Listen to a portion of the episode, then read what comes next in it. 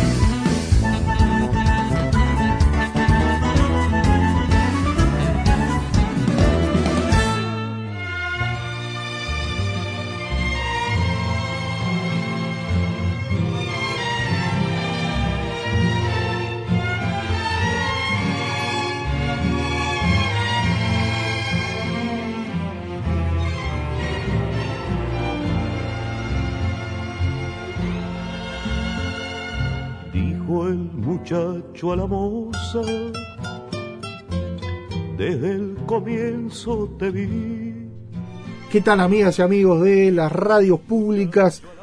Bienvenidos en los mediodías, 12 horas, Radio Uruguay 94.7 frecuencia modulada, 1050 onda media, la red de frecuencia modulada de emisoras públicas en el interior, a las 20 horas 1290 kilohercios en Radio Cultura, con las ganas de siempre por aquí, Luis Ignacio Moreira Lula, Daniel Ayala, quienes hacemos radioactividades.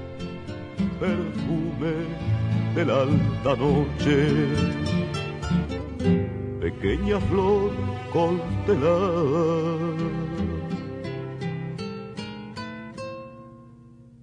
En el patio con aljibe y en mi corazón guardada. En el patio con aljibe y en mi corazón guardada. Comenzamos con este clásico interpretado por don Alfredo Citarrosa, como un jazmín del país, que tiene que ver con una parte de la temática del día de hoy, que es tener presente precisamente un día como el de hoy, a 150 años, el nacimiento de Luis Alberto de Herrera. 150 años de Luis Alberto Herrera y bueno, por allí vamos a, tenerlo presente, ¿no? En, su voz, en sus discursos, también en, en, algunas de, de, sus apariciones que tienen que ver con la radio o algunas anécdotas que lo vinculan a la radio a la manera de, de radioactividad.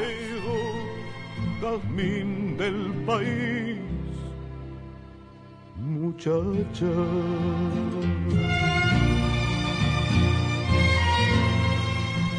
Y hablando de fechas importantes y de acontecimientos históricos, y, en este caso el centenario de Héctor Tosar, un músico eh, uruguayo que bueno quedó en lo mejor de la historia, lo vamos a tener también en estos 150 años de Luis Alberto Herrera y los 100 años de Héctor Tosar en este sábado 22 de julio del 2023 en las radios públicas en radioactividades. Pero no le dijo nada y nada dijo después cuando cayó con Sarabia y nada dijo después cuando cayó con Sarabia perfume de la alta noche. Pequeña flor constelada en el patio con aljibe y en mi corazón guardada en el patio con aljibe y en mi corazón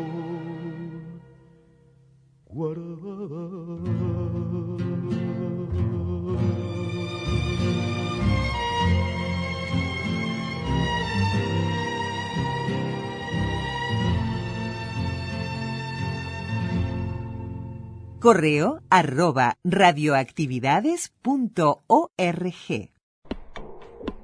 Podcast. Radioactividades. Programas DX. Spotify. Anchor.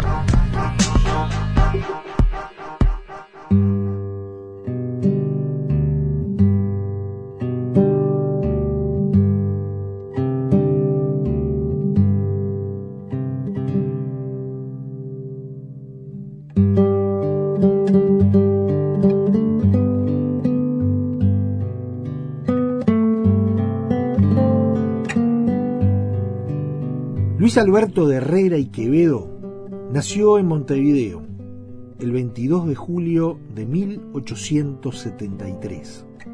Falleció el 8 de abril de 1959. A la primera contesto, desde luego, que agradezco cordialmente al espectador la oportunidad da de transmitir mi agradecimiento profundo a todas las personas de corazón que generosamente me han recordado de este día. Eh, Muy bien, esa es la contestación a la primera pregunta que le hemos hecho. ¿ah, sí? Pero además le preguntamos qué diferencia puede anotar hoy en la evolución del país desde la iniciación de su lucha política hasta estos días. Creo que el país, como todas las repúblicas sudamericanas, ha dado un paso adelante grande en el tiempo que yo he alcanzado a conocer y que es muy remoto, desde luego. Y segundo, que nuestro país, por su cultura, por la calidad de sus habitantes y la inteligencia de los espíritus clásicas de los, de los hogares orientales, ha adelantado, pero ha merecido adelantar mucho más. Confío que el tiempo venidero le dará al país lo que el país reclama. En resumen, que el Uruguay es un, eh, país de alta cultura, de altos idealismos, pero merece sanción mayor eh, positiva a los ideales generosos que alientan en todos los espíritus uruguayos que piensan por encima de facciones partidarias. Terminan de escuchar la palabra del doctor Luis Alberto Guerrera al cumplir sus 85 años de edad. Luis Alberto Herrera fue político, periodista e historiador uruguayo, principal caudillo del Partido Nacional durante más de 50 años.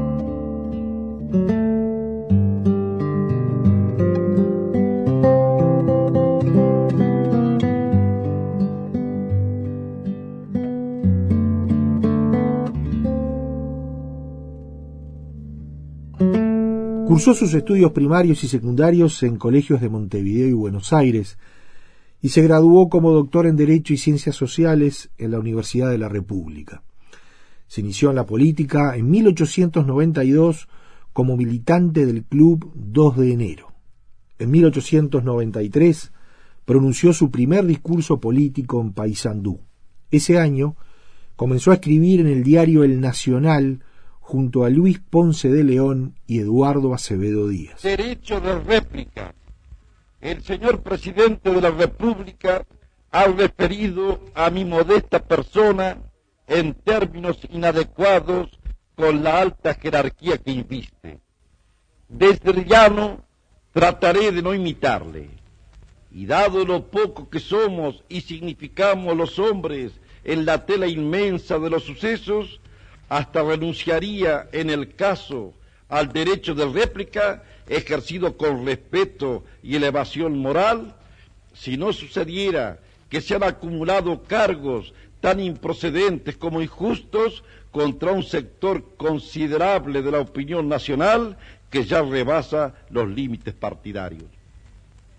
El señor presidente de la República ha presentado a esa ciudadanía como movida en sus actitudes por impulsos inferiores de vulgar sensualismo, solo cotizados por intereses prosaicos, cual verdaderos traficantes de la política. Es realmente deplorable que así se le haya hablado al país cuando todas las razones de bien público parecerían aconsejar especial mesura verbal en quienes asumen la representación de la colectividad social. Y bien, se incurre en un error doloroso al calificar con tanto menosprecio a los hombres sinceros, con ideas honestamente alentadas, que discrepan con los puntos de vista del jefe del Poder Ejecutivo. Problemas reales y problemas artificiales de la obra. No, bajo otras luces y con mayor consideración recíproca hay que plantear los problemas reales y también los problemas artificiales de la hora. Nos guardamos de atribuir propósitos reprobables a quienes disienten con nosotros. A lo más nos animaríamos a decir que son ciudadanos que tienen un modo distinto al nuestro de encarar el juicio crítico. Todas las tesis dignas tienen su pro y tienen su contra. A la vez, no puede abrazarse con estricta imparcialidad el anverso y el reverso de una controversia, sin perjuicio de que ellos puedan, como las medallas, unirse en el canto. Cuesta, desde luego, comprender cómo es posible tener ahora por tan mala una carta fundamental que hasta la víspera se tuviera por tan buena.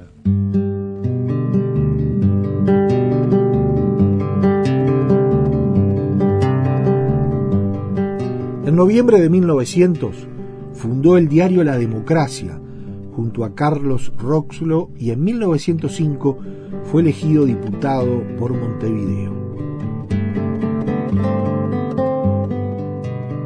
En su vasta trayectoria se destaca 1922, donde por primera vez fue candidato a la presidencia de la República, enfrentando al colorado José Cerrato, ante quien perdió por escaso margen. Mirar para adelante, diríase que asoma en el horizonte una alborada de reparación, de vosotros y de otros muchos, de la opinión nacional, no de la nacionalista exclusivamente, depende que sea verdad auténtica la ansiada reconstrucción y fortaleza de los valores fundamentales de la persona.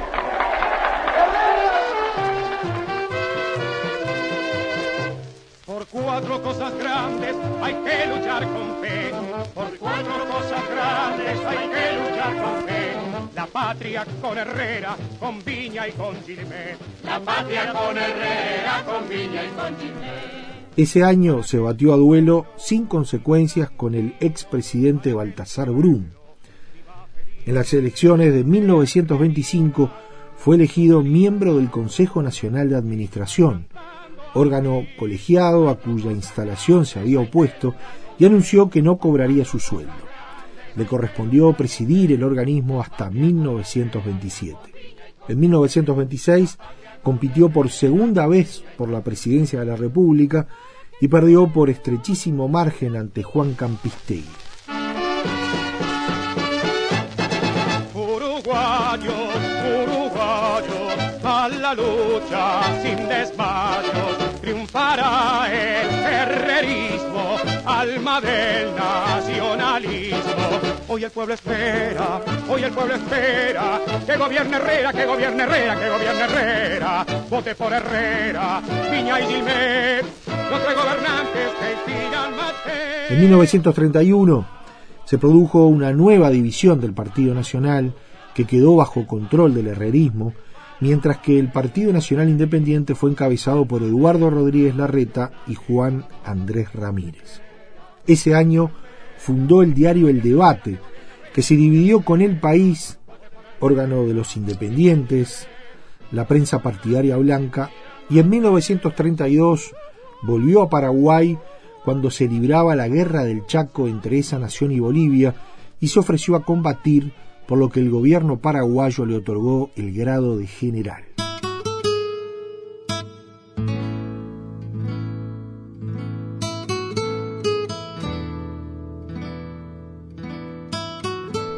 En las elecciones de noviembre de 1942, de nuevo Herrera fue candidato a la presidencia, derrotado por amplísimo margen. El Partido Nacional perdió en los 19 departamentos y en la peor derrota nacionalista.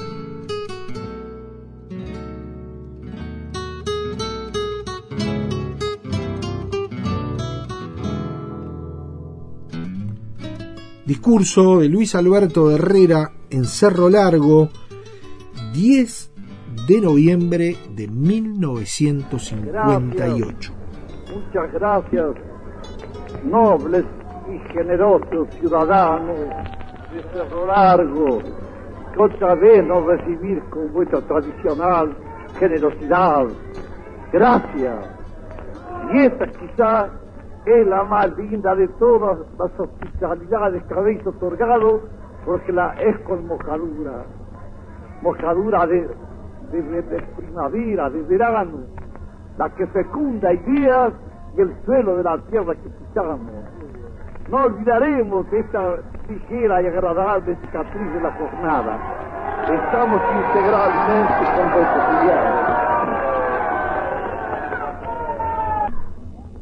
cuando hay que levantar una piedra pisada del suelo, no basta con el esfuerzo de un brazo, por porfiado que sea y fuerte. Se necesita de los dos brazos. Y además, por si acaso, de un corazón de toro para poder hacer lo que se quiere.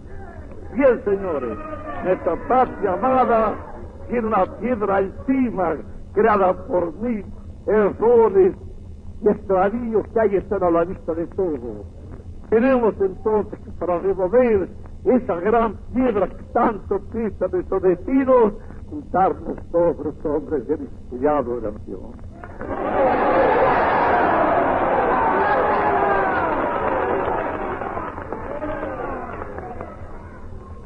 sin contratos previos, sin acomodos, y todo eso que la gente justamente recibe con legítima desconfianza.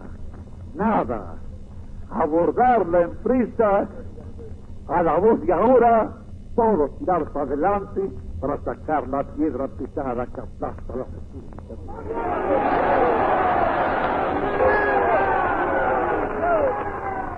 Ahora, con ciudadanos, no perder mucho tiempo en agraviar a los ciudadanos de otra representación que se nos cruzará en el camino. No hay tiempo para eso. Hay mucho que hacer y creo que eso no, no tiene importancia de fondo. Agraviar, sacar al medio a los que tienen responsabilidad y culpa, ya lo ha hecho la opinión pública. Seguir adelante. Teniendo gran cuidado de no incurrir en los mismos errores que han traído al país a esta dolorosísima situación. De la que tenemos que sacarnos, aliados con el trabajo, aliados con el comercio, con los obreros, con los hombres de todos los sectores que toman el camino recto que lleva a la cumbre de las nacionalidades y necesidades.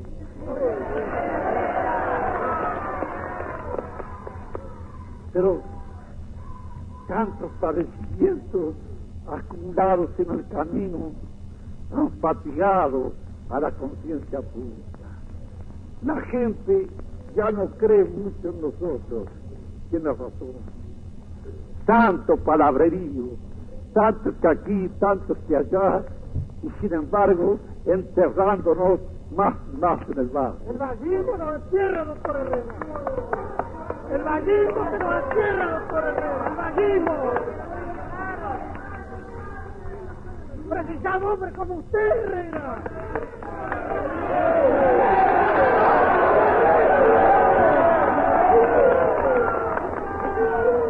Hay descreimiento en nosotros y hay desesperanza, que lo peor de los males que pueda padecer una comunidad tratemos todos de corregirnos, de enderezar los acontecimientos venideros continuos y con un supremo desinterés, que empieces por no tener divisa, porque las cosas teñidas con colores no son del color patrio que todos anhelamos para bien la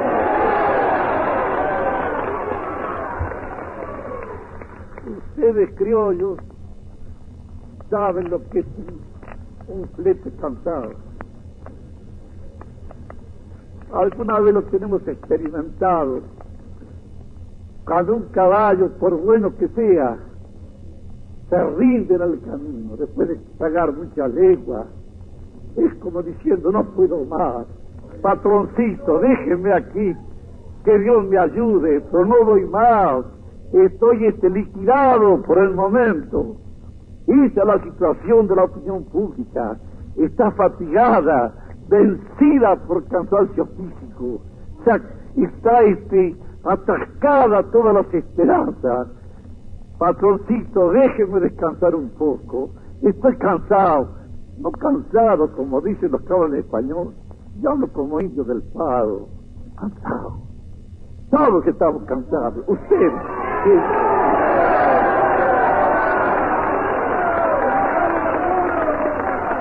Pero para salir de ese cansancio, hay que abusar de imprecaciones inventando odio que no tienen objeto.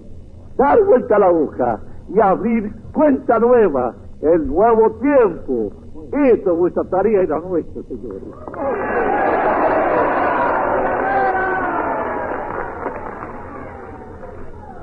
Llegamos bajo esta agüita del manantial del cielo y la gozamos. Ver a todos esta ciudadanía, señoritas, niños, ustedes, hombres de labor, de trabajo, todos encandilados con la esperanza. Bendita la esperanza en todas las etapas de la vida y de la muerte. Bendita sea su luz, la religión de la esperanza. Tremendo error pretender apagarla en, los, en el techo del creciente. Adelante. Tratar de sacar alta mar el, el barco que está encallado en los arrecifes de la costa. Y se va a sacar sin impaciencia, sin perder el tiempo en echarlos en cara unos a los otros culpas más o menos verdaderas que pueden estar en el camino. Edificar casa nueva. Casa nueva y vida nueva, propósitos nuevos y una gran bandera azul y blanco flotando en la altura. He escuchado la palabra del doctor.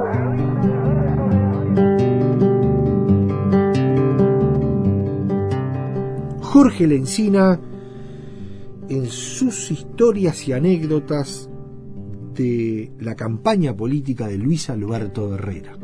Si te cuento que a los 17 años viene Turaya, que era el director de Radio Rural, y me dice, mire que vamos a transmitir la gira de, Luis Alberto Herrera y necesitamos un, conductor, un, un arengador, ¿no? una persona que vaya adelante con un coche parlante este, para, que, para generar fervor ¿no? frente a la entrada de...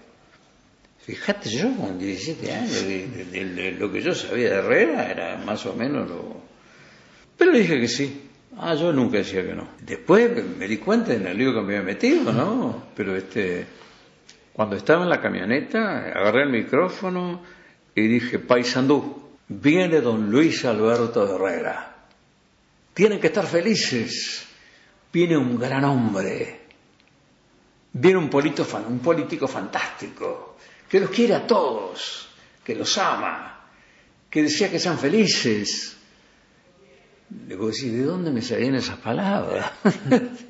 Pero te salían. me salían. Y, este, y la gente, kilómetros de gente con sus hijos para que Herrera los bautizara, ¿no? Este, les tocara la cabeza, los acariciara, ¿no? Todas esas cosas que... Que te marcaron, sin duda, pero que están eh, que, que no tienen nada que ver con la política ni nada porque Herrera tendría eh, eh, hay que ponerse en la época también no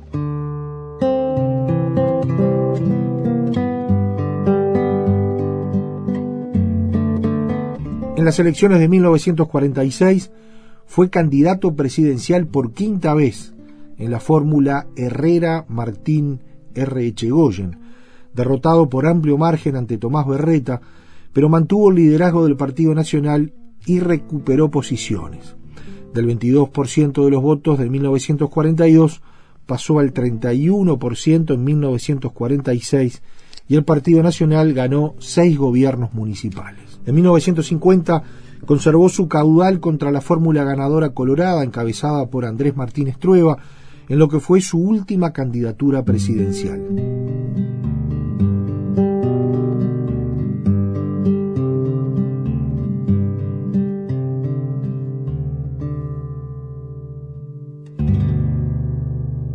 Luis Alberto Herrera integró el Consejo Nacional de Gobierno establecido por la Constitución de 1952. Esto fue entre 1955 y 1959.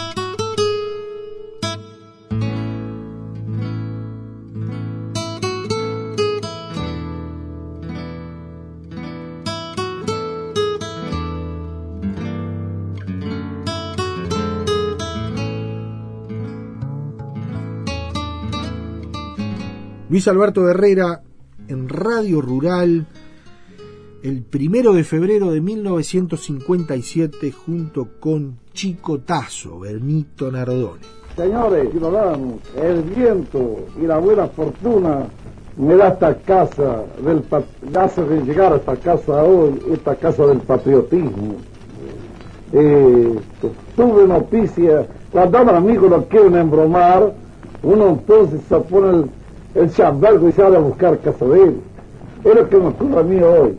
Supe que le tiraba en un tajo la propaganda de este gran chicotazo que es arriador para. El cariño, el sentimiento de afectividad, la solidaridad que se pronuncia en los grandes momentos de dolor y de alegría.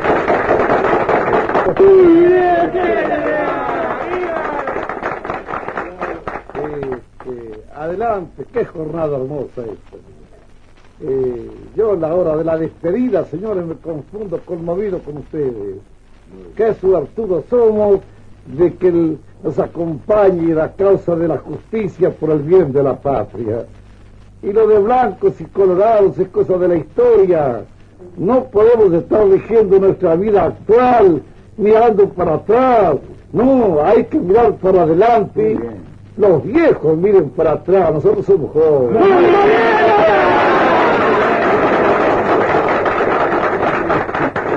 Ahora rodear a esta gente linda, a estas señoritas, señoras, que están aquí con el corazón en la mano y por la generosidad llena también en su alma, el acompañarlo a este amigo, a Canelones, donde va a tener la consagración y un poco de la tanta recompensa que merece de sus compatriotas.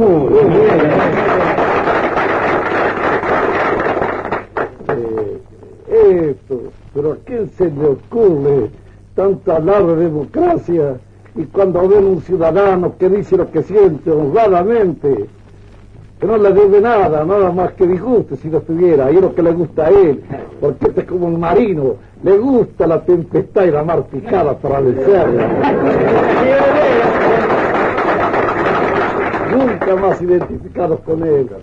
Y que le van a enmudecer la, la radio, poetas. Si le cortan la radio, no es como cortarle una águila, a una águila lara. No puede volar. Este sí. Este tiene 85 kilos y vuela igual con un pájaro de porvenir, de promesa y de ideal. El ideal es un gran pájaro. Todos lo tenemos aquí adentro. Y de vez en cuando, en un momento de emoción y de necesidad cívica, hay que hacerlo cantar. Y está cantando ahora.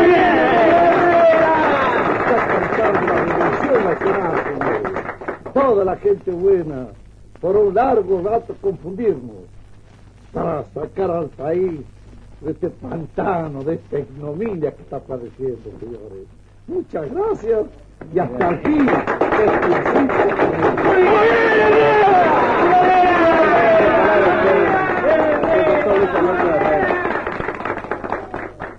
Muchos me preguntan por allí, ¿cómo está el doctor Herrera? ¿Está fuerte?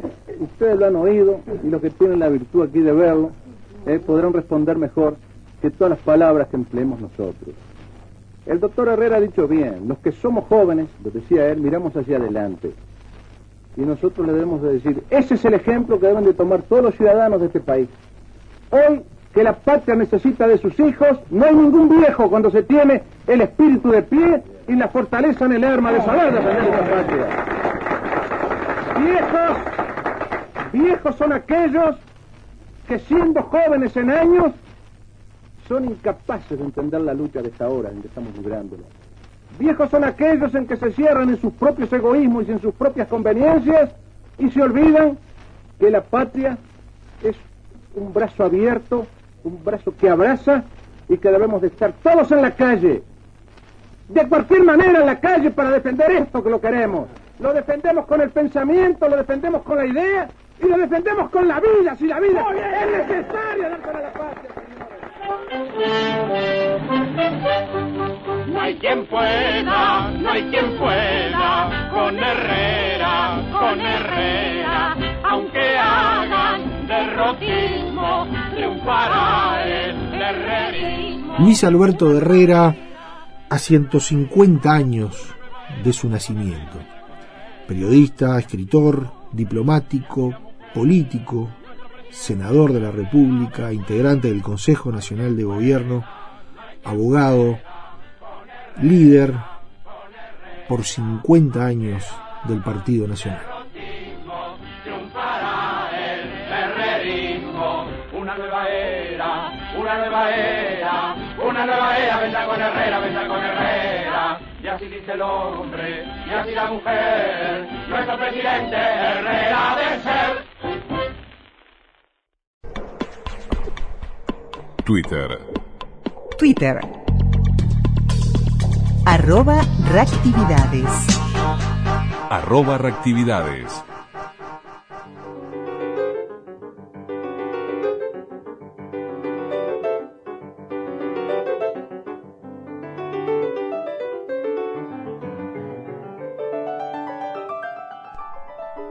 Héctor Alberto Tosar Errecart.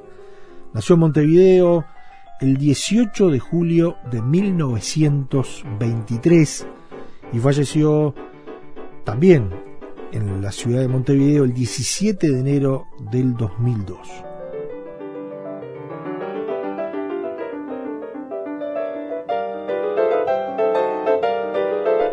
Héctor Tosar, a 100 años de su nacimiento.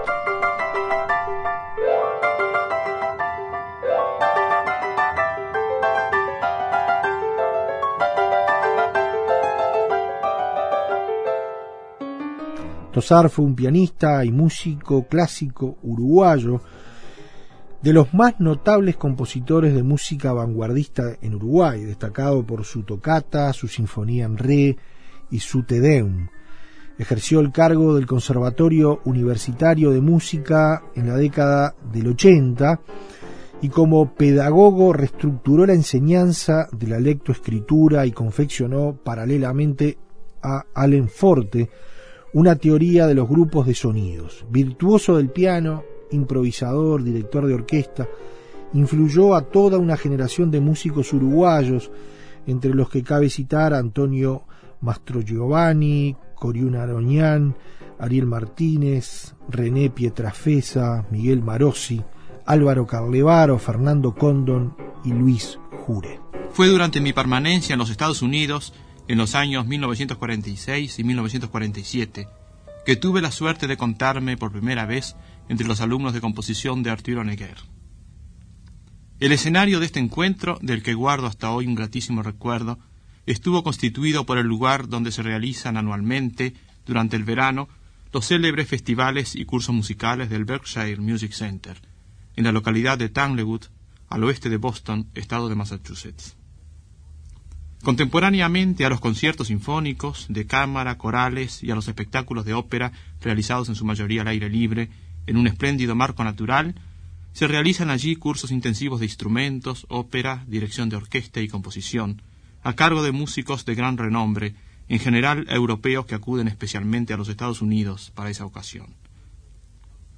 Arturo Neger fue uno de los invitados de honor al festival en 1947 como profesor de composición. En sus intensivas clases se analizaron y criticaron los trabajos de cada uno de sus alumnos, se cambiaron ideas sobre diversas obras de autores contemporáneos, y el propio Oneguer analizó para sus alumnos clara y minuciosamente, compás por compás, su sinfonía litúrgica y su sinfonía para orquesta de cuerdas, obras que fueron incluidas ese año en los programas del festival en su homenaje. Desde su primer contacto con nosotros, el gran compositor suizo-francés nos cautivó con su absoluta sencillez y humildad, la extraordinaria claridad y honestidad de sus ideas y apreciaciones, y con sus sabios consejos, plenos de idealismo y de sentido práctico a la vez, frutos de su enorme experiencia y de la absoluta posesión de su oficio.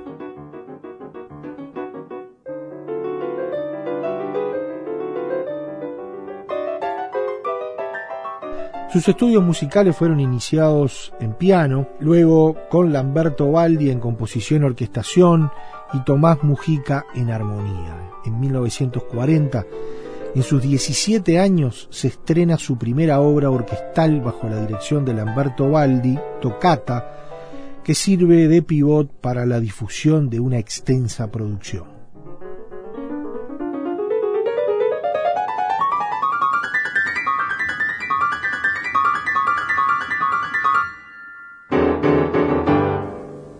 Iniciando este ciclo de audiciones sobre músicos de Latinoamérica, tenemos hoy con nosotros al compositor uruguayo Héctor Tosar. Nuestra primera pregunta será, Maestro Tosar, ¿qué opina usted acerca de las tendencias musicales de la segunda posguerra? Es evidente que después de la Segunda Guerra ha habido grandes cambios en el panorama musical, como en el panorama mundial en general.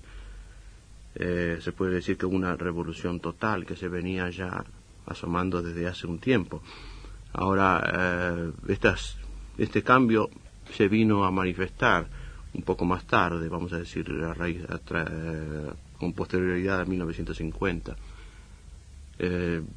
En ese momento empezaron a fructificar corrientes preparadas eh, con muchos años de anticipación, por ejemplo el dodecafonismo, el serialismo de Schoenberg, von Weber, Alban Berg. Luego otras tendencias como la música concreta, la música electrónica, la música aleatoria. Bueno, eh, estas tendencias o estas técnicas nuevas indudablemente vienen a enriquecer el lenguaje musical y yo creo que eh, no se puede uno todavía expresar con demasiada exactitud con respecto a lo que nos van a aportar. Indudablemente, como todo cambio, como toda nueva tendencia, eh, tiene la ventaja de eh, aportar nuevos elementos. el dodecafonismo liberó a la música de la tonalidad a la cual se sentía atada desde mucho tiempo, de la bitonalidad o de la politonalidad y naturalmente trajo grandes problemas como consecuencia de eso, llegando a veces a un caos tonal. La música electrónica también liberó a la música de, las ataduras, de los atavismos tímbricos de los instrumentos, pero también trajo problemas aún mayores. Hoy en día estamos viviendo esas experiencias y yo lo que puedo decir es que eh, son eh, estas corrientes son muy interesantes, muy útiles al compositor, pero le crean grandes problemas que los años posteriores, los años futuros podrán eh, resolver.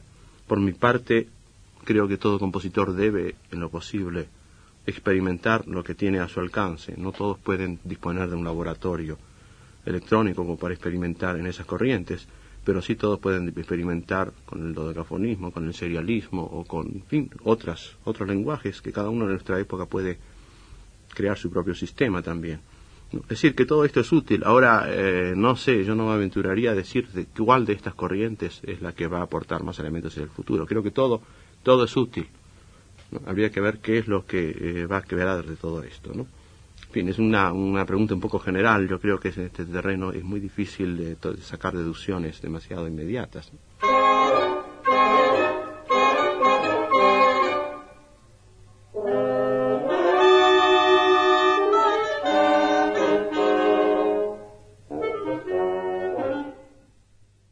Mediante una beca del gobierno francés y otra del Sodre, entre 1948 y 1950 culmina sus estudios en París.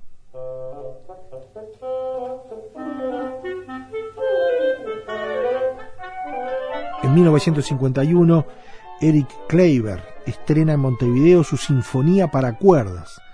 En septiembre de 1957 gana con su divertimento para quinteto de vientos el primer premio del primer concurso internacional de compositores convocado por el SODE.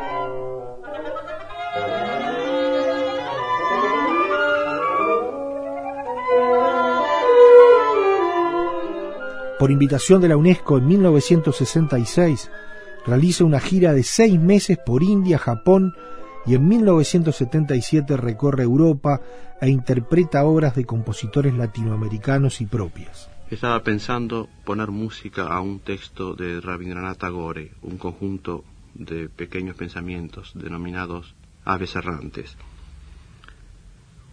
Eh, comencé esta obra con bastante titubeo en cuanto a que no sabía exactamente qué tipo de música le iba a poner, pero mi primera idea era, sin embargo, eh, encontrar una música que fuera simplemente un telón de fondo a las palabras. Yo, eh, mi deseo era que las palabras fueran captadas en su integridad por el oyente, tanto en su sonoridad como en su mensaje, en su significado.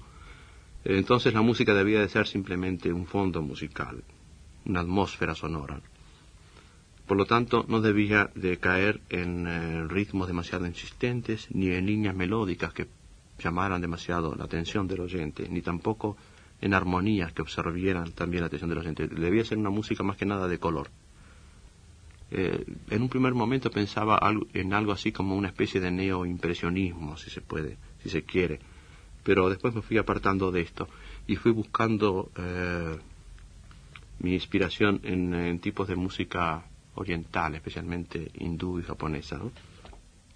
Poco a poco fue entonces naciendo una obra que significa dentro de mi evolución una vuelta bastante importante. El tríptico denominado Aves Errantes, que fuera estrenado en mayo de 1965 en el tercer Festival Interamericano de Washington.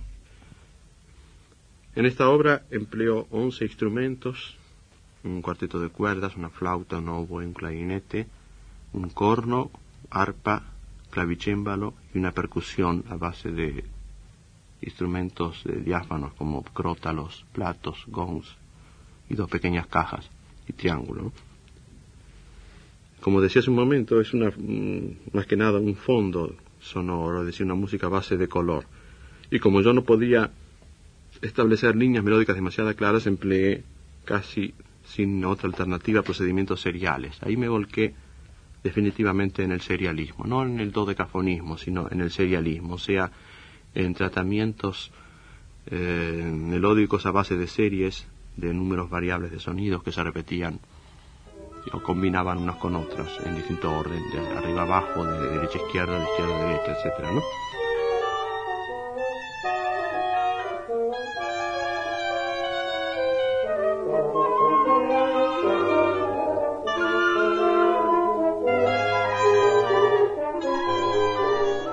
Se desempeñó como director y docente del Conservatorio Nacional de Música del Uruguay y del Conservatorio de Música de Puerto Rico.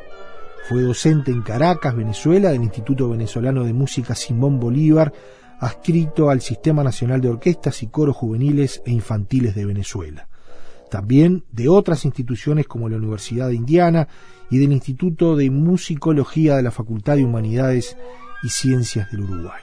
En 1988, Héctor Tosar recibe el reconocimiento de distintos sectores del medio académico uruguayo, siendo nombrado doctor honoris causa de la Universidad de la República. Maestro Tosar, ¿cómo podría expresar su visión de la situación actual en el campo de la creación musical culta en Latinoamérica? Tengo una impresión bastante reciente por haber sido uno de los jurados del concurso latinoamericano de música a raíz del último festival realizado en Caracas en abril de este año. En esta ocasión pudimos analizar y valorar unas 40 obras aproximadamente. Por supuesto que en esas obras había toda clase de niveles, pero una buena proporción denotaba claramente un serio adelanto con respecto a años anteriores.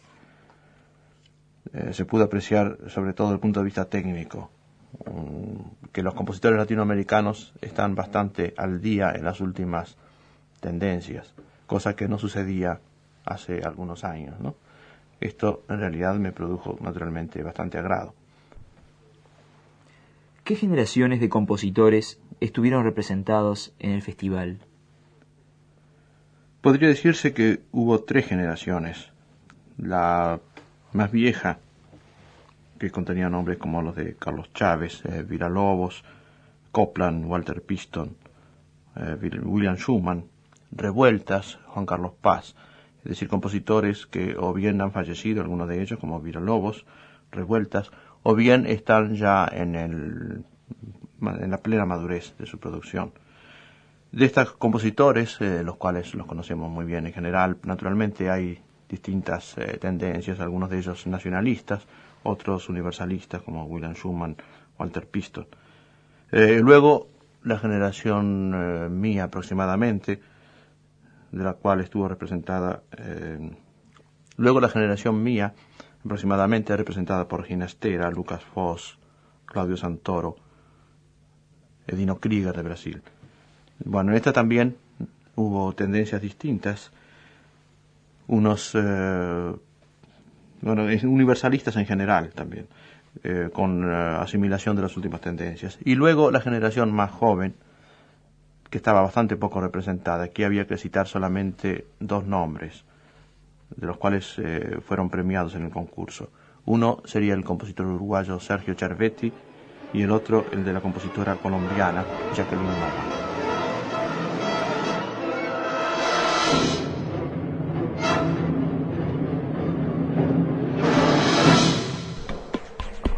En Facebook, Radioactividades. Radioactividades. Contenidos, adelantos y noticias. Facebook, Radioactividades.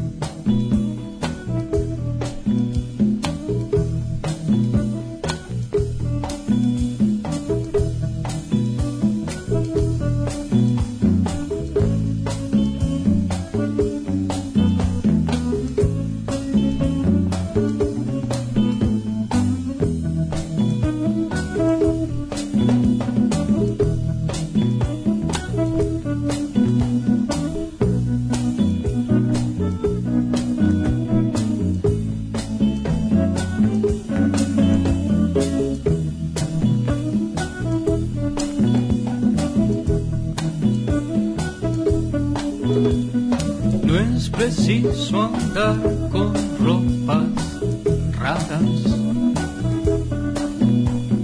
No hace falta tener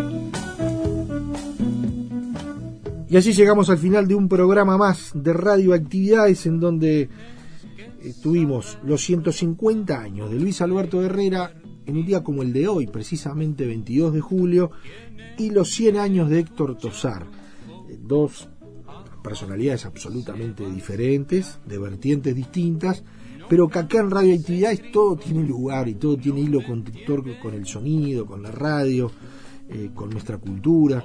Eh, con nuestra política también, como a veces aparecen cuestiones que nos vinculan al deporte, al fútbol, a, la política, en definitiva, como hilo conductor que nos identifica hace más de 34 años aquí en las radios públicas. Mañana la seguimos porque vamos a tener un adelanto de lo que va a ser el otro fin de semana, que es Panchito Nolé, con historias increíbles, ¿no? Hay que hablar de la música, pero también un hombre que, que, tuvo mucha actividad a partir de, de, su profesión con, con, la radio, con la televisión, pero particularmente con la radio, incluso con los jingles.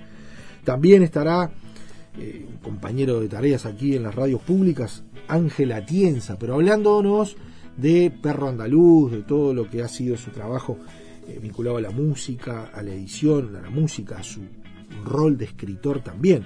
Alguien que, vinculado hoy a, a, las radios públicas, en una de sus tareas es eh, parte programador, parte del equipo que programa las radios y particularmente Babel FM. Ya lo tuvimos Ángel el fin de semana pasado, pero bueno, en este fin de semana y en domingo y también el próximo fin de semana nos va a seguir hablando en radioactividades. Porque además lo tenemos en, en una de, sus actividades como escritor, pero particularmente con la presentación en radioactividades del libro que habla de la vida de Julio Frade. Gracias Señor que Ángel escribió a partir de, todo el vínculo que él nos va a contar con Julio Frade y bueno, todas la, las entrevistas que le fue haciendo un hombre Frade que, que, sigue haciendo radio, aquí en las radios públicas, también en Radio Oriental, vinculado a la televisión, bueno, al mundo de la música, así que, que bueno, quizás sea uno de los próximos entrevistados de radioactividades, porque sacando el quizás.